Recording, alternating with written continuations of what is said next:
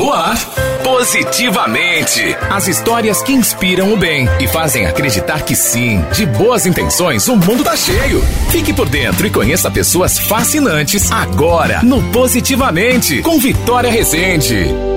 Oi, gente, sextou e vocês já sabem, é dia de Positivamente aqui no Nossa Voz. E o personagem desta semana tem uma experiência muito bacana para compartilhar com a gente. Eu conversei com o Manuelito de Campos Rodrigues, que aos 81 anos está concluindo o curso de Ciências Contábeis na Faculdade de Petrolina, a FACAP. Seu Manuelito começou a trabalhar com contabilidade nos anos 60, mas foi há cinco anos que decidiu ingressar na segunda graduação. É, tem uma história bastante interessante que eu encontrei lá na faculdade com um amigo meu que eu vi crescer. Então ele perguntou por que o senhor não faz graduação em ciências contábeis, já que o senhor tem muita experiência em contabilidade há mais de 50 anos. E eu disse a ele que já era muito tarde, porque eu não tinha visto visto essa possibilidade anteriormente, então agora já era muito tarde, mas ele me incentivou a fazer, dizendo que eu tinha certeza que eu passaria no vestibular. E achei interessante essa a, existência dele e resolvi então fazer ciências contábeis.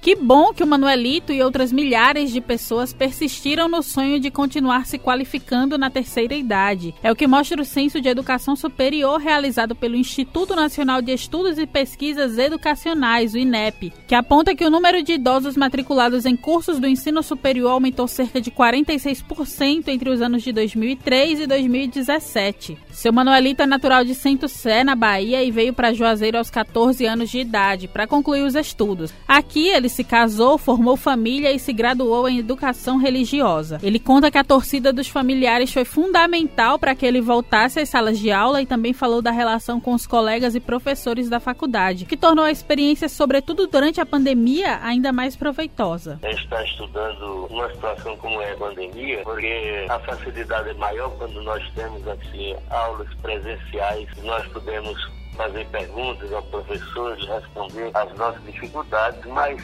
está sendo muito bom porque eu me adaptei muito bem aos meus colegas jovens. Os professores também são excelentes professores, então eles têm uma atenção muito grande aos alunos, principalmente a mim, e eu agradeço por isso a todos eles.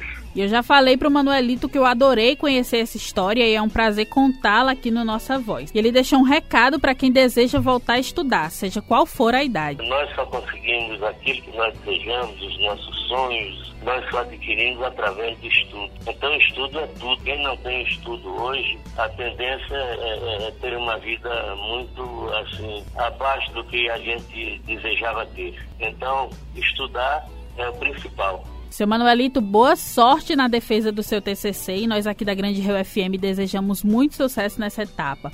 Mas a gente não fica por aqui, Neia. Nesta semana, a Petrolina relançou o programa Meninas e Meninos de Todos Nós, uma iniciativa promovida na década de 90 com o objetivo de transformar a realidade de crianças e adolescentes em situação de vulnerabilidade social. Em 2020, o município recebeu o selo Unicef e utilizará desses recursos para custear o programa. Meninas e Meninos de Todos Nós prevê atividades lúdicas, recreativas e esportivas para crianças entre 7 e 13 anos e capacitações e cursos técnicos para jovens de 14 a 21 anos. E olha só, tem mais!